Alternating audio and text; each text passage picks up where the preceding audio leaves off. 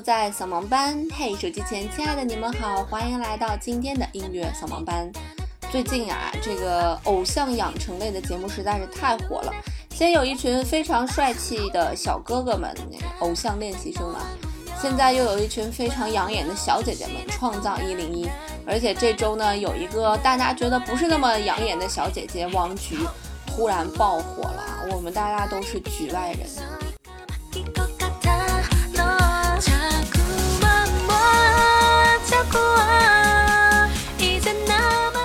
所以今天一起来跟大家聊一聊这些偶像练习生们的事情吧。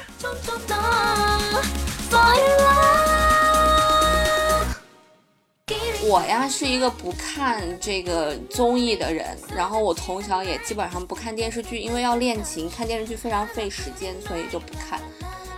但是最近身边的朋友都在讨论这两个节目啊，我显然已经变成了那个无法入流的小姐姐，所以昨天闲来无事，下午就。打开电脑啊，搜了两集《创造一零一》来看。其实我个人觉得啊，这个创造小哥哥的节目和创造小姐姐的这两期节目啊，它的名字都起得非常的好啊。嗯，它都是一个偶像养成的这样两档节目。就是其实你会发现，现在很多的偶像的感觉和我们之前的感觉，偶像的感觉好像不太一样了。之前偶像给我们的感觉真的就是高高在上，对吧？嗯，比方说十年以前、十几年以前了，我喜欢周杰伦的时候，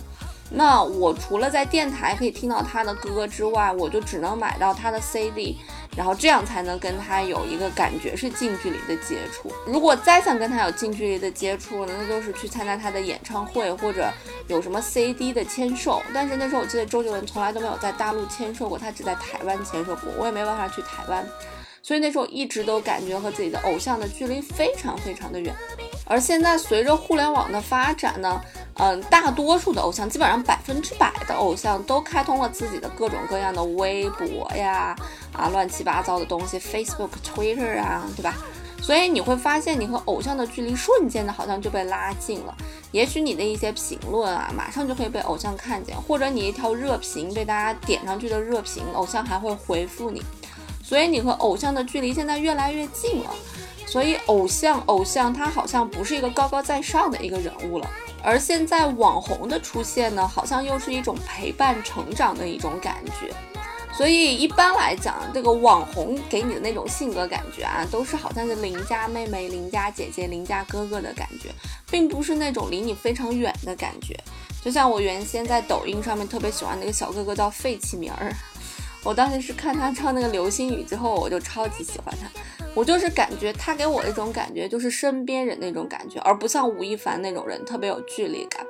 那包括现在大多数的偶像都会在小红书这样的 APP 去分享自己的生活，给大家带带货之类什么的，所以你就感觉好像你偶像的生活和你的生活是在同步进行的一样，那种距离感瞬间的就没有掉了。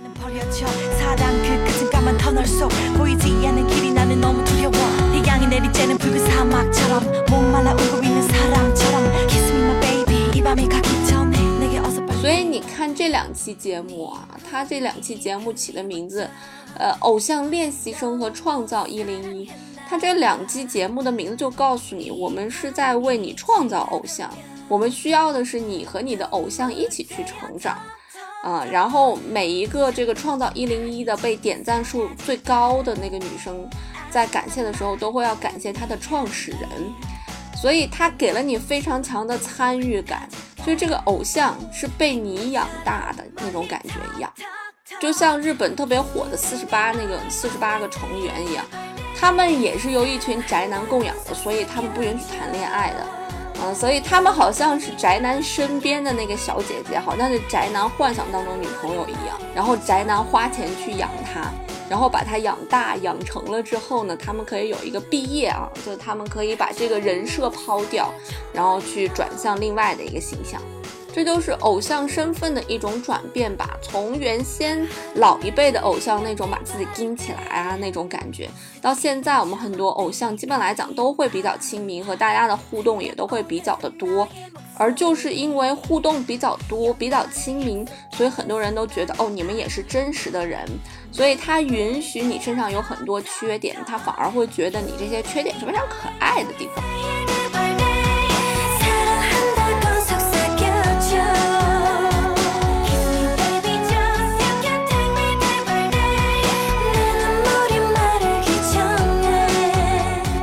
所以也就滋生了一波粉丝。他们对他们自己的偶像其实就是一种宠溺的方式，所以就有这么一波粉丝，名字叫做妈妈粉。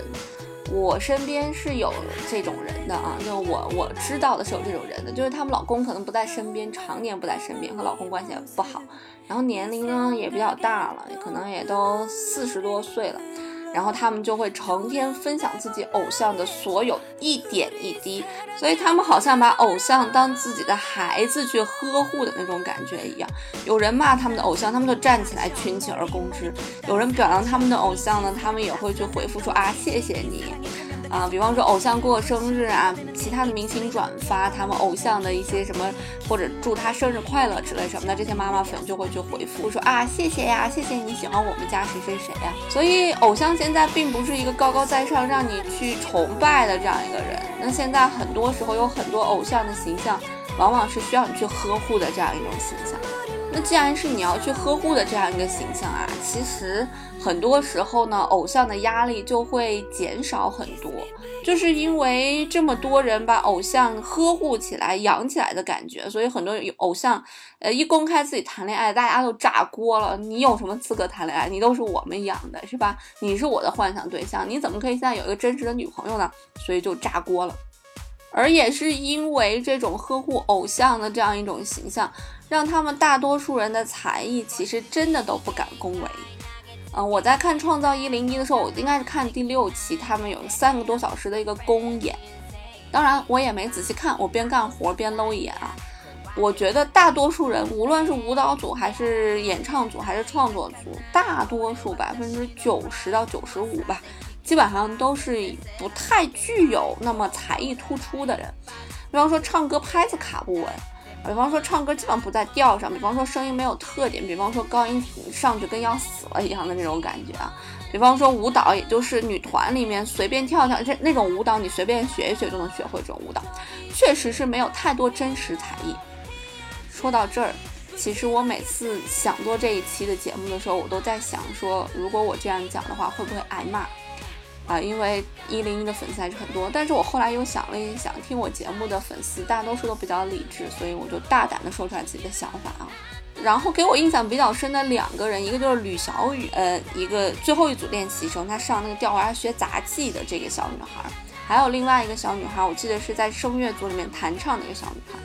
我觉得他们俩给我的印象是比较深的，就是他们是有真实才艺的一个艺人，而大多数的小姑娘呢，真的是凭借着自己的青春靓丽，然后有那么一点点会唱歌，有那么一点点会跳舞，然后生生的就来到了这个一零一的团体当中。所以你足以可见呐，艺人这个呃职业它是多么具有吸引力啊！它不但是具有偶像的这种光环，就是名利双收吧啊，又能赚到钱，还会受到很多人的喜欢。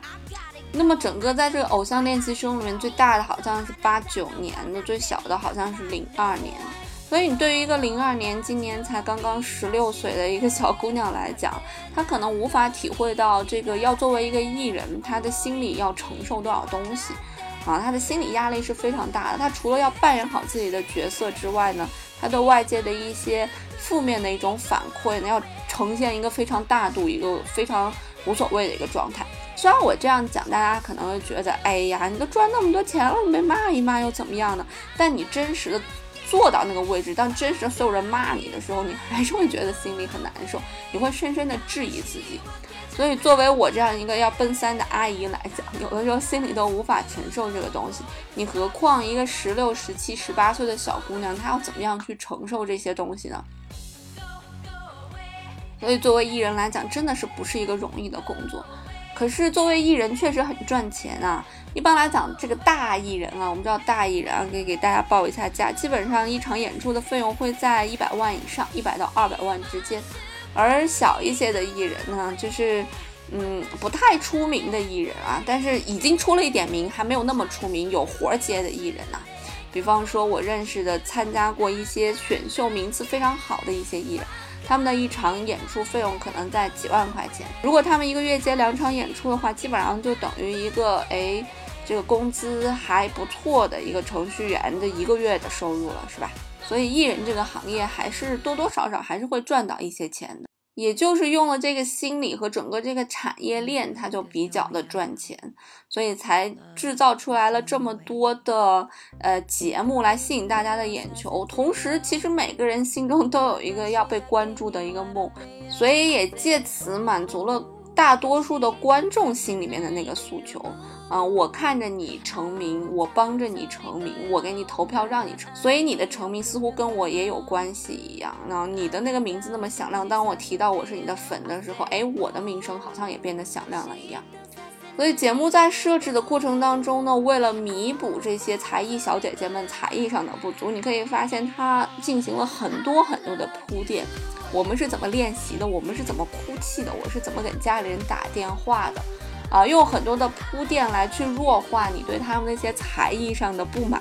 因为如果单看他们那些才艺的演出，真的是没什么看头。可是要是把数百位青春靓丽的小姐姐聚集在一起放到那里，满场的大白腿，真的还是蛮好看的。我承认，我也喜欢看。所以，我们大家常常说的一句话叫做“娱乐产业”，娱乐产业。它一旦变成一个产业，它其实会谋杀创作力的。所以在这个产业里面，它是不太会有，呃，这个叫做真正的艺术的东西出现的，是不会的。所以大家以后就不要再问我说为什么这个也不红，为什么那个也不红了。因为当你认为他是有一个艺术创造力的人，他是不可能在产业里面有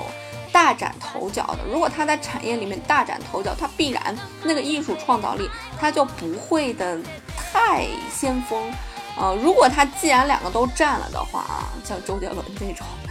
那他就是一个时代非常伟大的人物了。当然，这种人物很少啊，对吧？多少年才能出一个？太少了。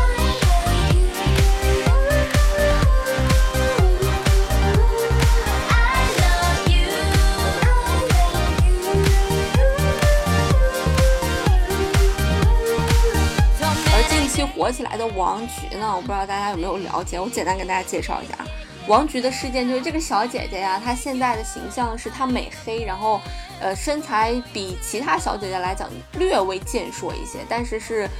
保持在健康的水平之内的啊。但是王菊这个小姐姐在上大学的时候呢，是那种苗条又白型的，就是大家普通意义上的那种美女。然后就有人问王菊说：“你为什么要美黑？你想不想减肥？”王菊说：“她不想，她受到了好像是欧美文化的一些影响吧。她现在是模特经纪公司的一个经纪人，差不多这样一个职位，所以她非常喜欢她现在的一个造型，而非早年的那样一个造型。所以大家就把她的对比照发出来，然后她就火了。大家都说呀，王菊有毒。其实我们太多的人都。”揣着普遍的一种畸形的价值观，觉得网红脸好看呐，或者说很多人他在嘴上不这样说，啊网红脸有什么好看的啊？这个呃瘦有什么好看的，是吧？但是他内心其实还是觉得这样是好看。而现在的很多小朋友呢，其实为了凸显出来自己与别人的不同，他会喜欢一些特立独行的东西。他们也不喜欢喜欢大众的东西，他们喜欢把自己归类为某一个品类、某一个品种，比方说二次元、三次元，甚至四次元、五次元。他们喜欢把自己归类为那种小类的一一一群人，然后来彰显自己的个性。所以现在在做音乐的过程当中，也有这样一种个性化的趋势，就是你会发现，喜欢电子的一波人，喜欢嘻哈的一波人，喜欢那些奇奇怪怪听不懂歌的歌词的人是一波人。那现在的音乐呢？由于这种快速消费文化呢，也产生出来了很多音乐节奏感都非常强的东西。你去看所有的男团、女团的歌，是不是基本上都是叮叮咚咚、叮叮咚咚的那种感觉？那从我个人的角度来讲，我觉得男团和女团作为一个产业来讲，真的是非常的养眼。但是在养眼的同时，他们也基本上如白驹过隙一样，很快的就消失了。因为随着年龄的增长，真的就年龄大了嘛，你就得换形象，就得换人设了。所以，如果真的想在这个行业里面永久的待下去的，不光光是你的这个脸长得好看啊，这个身材好，还有非常关键的一点就是你的才艺是不是能出众。即便你的才艺不是那么出众，你是不是真的有一颗比任何人都要努力的心？我觉得在这个产业里面最励志的一个例子就是蔡依林了，我真的是超级佩服蔡依林。从出道并不是特别好看，到现在舞蹈、唱歌，嗯，杂技啊，样样都非常的厉害。当然，这么独立自主、有见解的女生显然不是个周杰伦嘛，对吧？你看看昆凌在周杰伦身边，乖巧甜美，简直就是两种人。哎呀，好像跑偏了哈。好啦，那我有一个粉丝 QQ 群哈，幺五二八六二八八五，如果你想撩我的话，随时欢迎你来。那今天呢，我们就在一个女团的非常愉快的、在有节奏感非常强的这样的音乐当中结束今天对练习生的评价吧。音乐不迷路，就在扫盲班，我们下周见喽，拜。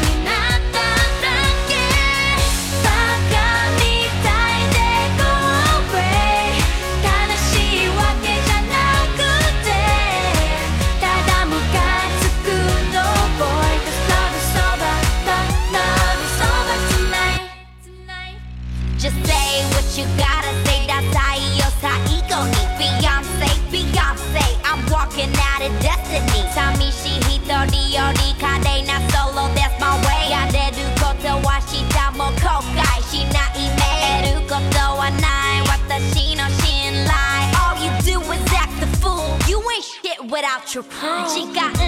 I gotta go. 안녕 goodbye adios. 덕도 안